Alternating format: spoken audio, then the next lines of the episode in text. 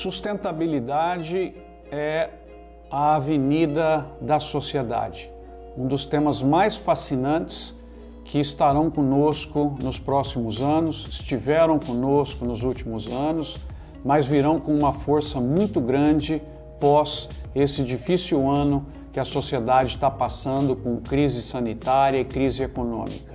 O objetivo, então, é compartilhar uma visão de sustentabilidade do Brasil e depois uma ferramenta que pode ser usada por regiões, por cadeias produtivas, por empresas para desenvolver o seu projeto, a sua estratégia de sustentabilidade. É, nessa área, o nosso país, ainda em desenvolvimento, tem muitos pontos para melhorar.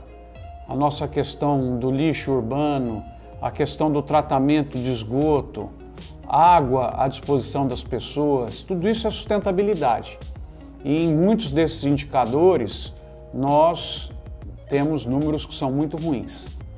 Mas quando a gente vai para o campo e considera a produção brasileira, tem pelo menos cinco fatores, e eu costumo brincar que é a mão da sustentabilidade ambiental do Brasil que merecem o nosso destaque.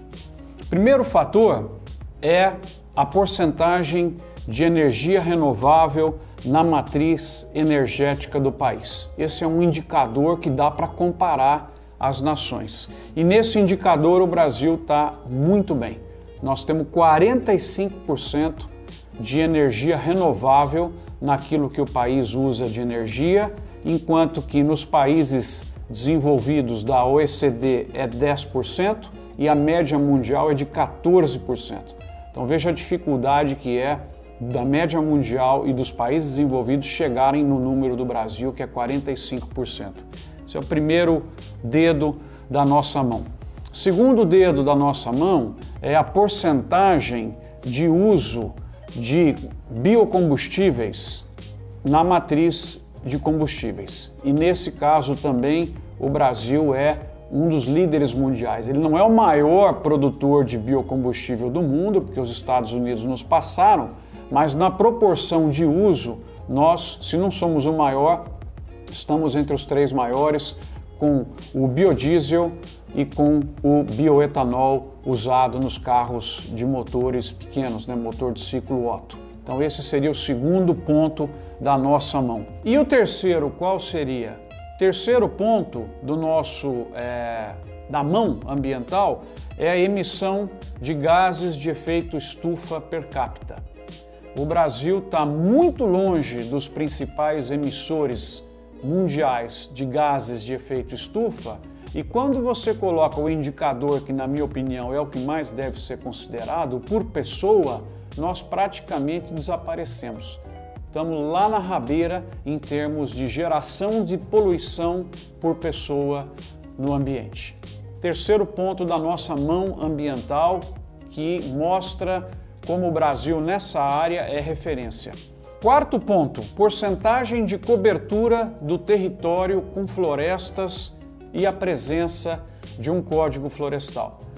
Nessa área também o Brasil tem números invejáveis praticamente dois terços do território brasileiro intocado, uma enorme parte disso coberta por florestas, e isso nos dá um dos índices mais elevados quando se compara com outros grandes países, inclusive os produtores de alimentos. Né? O Brasil, então, nesse ponto também com uma grande vantagem.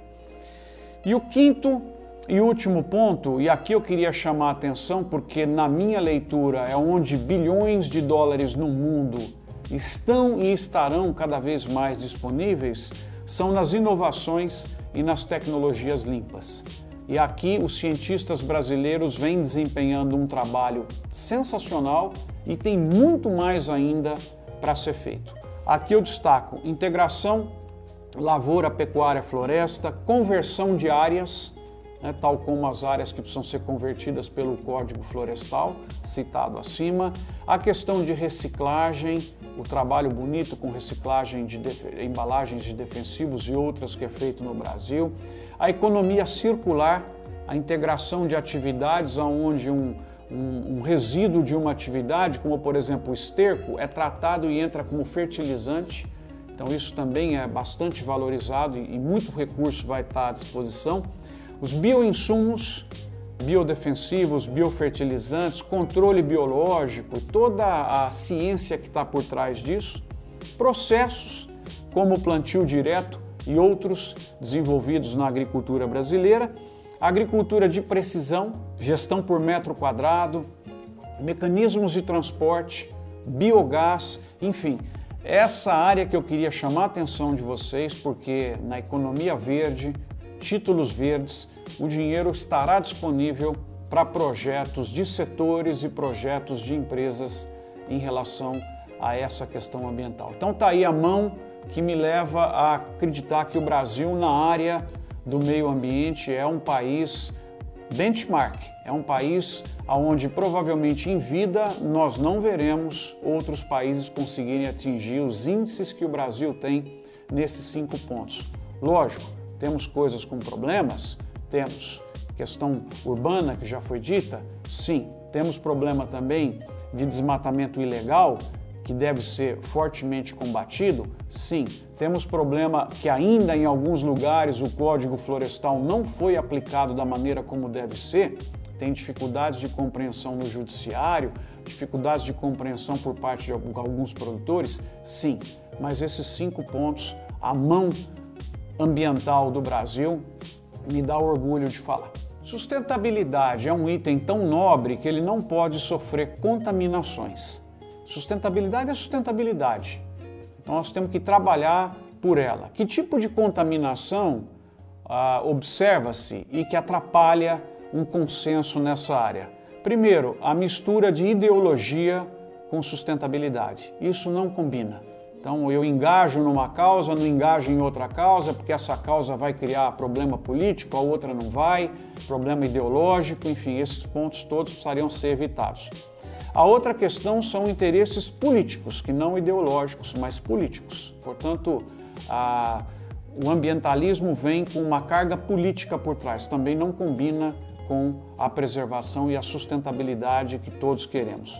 Terceiro, que tem muita gente, é usar a questão ambiental para um fundo protecionista, um fundo de defender mercados. Esse é um outro problema e é muito praticado no mundo também. Quarto problema é a contaminação que macula a sustentabilidade por conta de desconhecimento.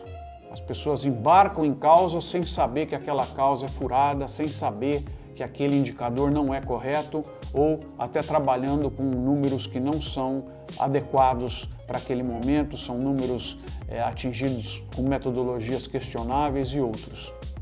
E a quinta contaminação é financeira.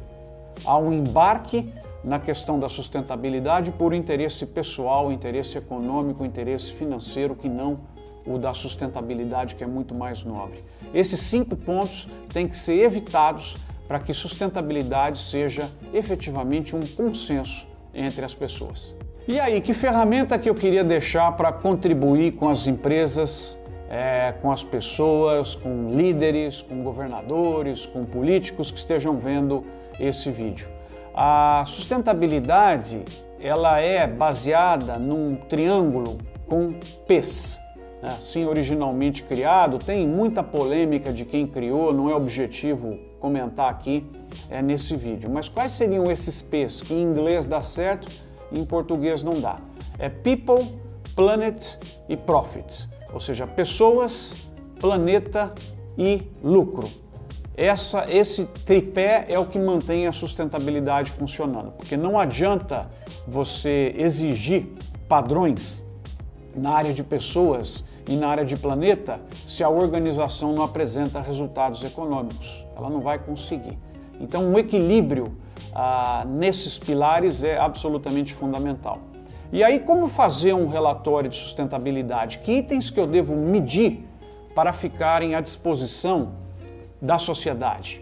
Que itens que eu devo ter para capacitar a minha empresa a receber esses bilhões que estarão disponíveis em títulos verdes, é, mercado verde e todos esses é, conceitos que estão hoje crescendo ah, na sociedade?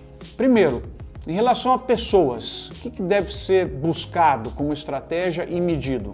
Boas condições de trabalho e saúde, seguir rigorosamente as leis trabalhistas, salários adequados e compartilhamento de resultados em programas de desempenho, equidade de gênero, eliminação completa de trabalho infantil e outras formas ilegais de trabalho, prover melhoria da comunidade, ética e integridade, com direitos, segurança, eficiência, suporte, gestão de recursos humanos, infraestrutura, incidentes de trabalho, é, programas saudáveis, respeitar as diferenças, estimular códigos de conduta na empresa e no entorno, nos seus fornecedores e distribuidores, isso é muito importante. Desenvolver pessoas locais do entorno para poder contribuir mais com a comunidade onde aquela organização está inserida e parceria com o setor público para projetos sociais. Então eu fechei o primeiro P, P das pessoas.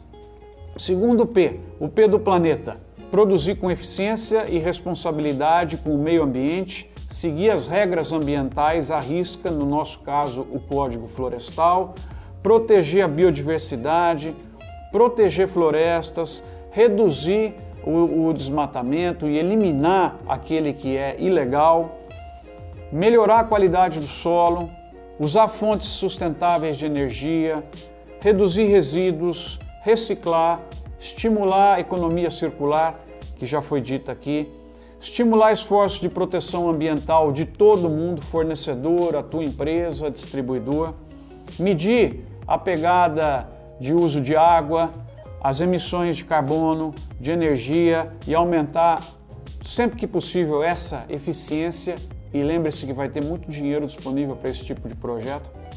Buscar métodos naturais de controle de adversidades, principalmente na agricultura, e se estruturar para buscar esse mercado verde, esses títulos verdes, esse dinheiro verde que vai estar à disposição dos seus projetos de melhoria. Finalmente, o terceiro P, o P do profit ou da, do lucro da economia, promover, é função da empresa promover o desenvolvimento econômico, gerar oportunidades, medir a quantidade de salários que ela paga e com isso ela gera o desenvolvimento no entorno de onde ela está, fornecer um produto ou serviço com respeito ao consumidor, cuidar bem dos seus públicos-alvo, cuidar de melhorias na infraestrutura, preços adequados para os produtos que são gerados pela empresa, estabilidade aos membros da tua rede, tentar prover um pouco de segurança para fornecedores, para distribuidores, no intuito do, do desenvolvimento econômico dessas organizações, melhorar o uso de tecnologia sempre, medir também os seus impostos pagos, e quanto que isso trouxe de retorno para a sociedade, deixar público essas informações, estimular o ganho de eficiência em todo o seu entorno, estimular a economia compartilhada, tudo isso que nós estamos vendo aí hoje de aplicativos que permitem redução de ativos e se tornar mais eficiente, parcerias, pesquisas públicas e, privadas e interagir de forma mais ativa com os agentes na promoção de desenvolvimento do país. Então, esse modelo, esse triângulo, é a minha contribuição, em conjunto com a Letícia, que trabalhou é, nesse projeto, para que possamos é, almejar uma melhoria nos relatórios de sustentabilidade, tanto de empresas, nas suas ações, como também de cadeias produtivas ou de outras formas de agregar. Esses itens todos que foram falados aqui são itens que podem ser medidos devem ser acompanhados e podem ser melhorados com o intuito comum de buscar a sustentabilidade. O respeito ao meio ambiente é a avenida que nós temos pela frente. Vamos segui-la e aqui está uma ferramenta para ajudá-los nesse processo.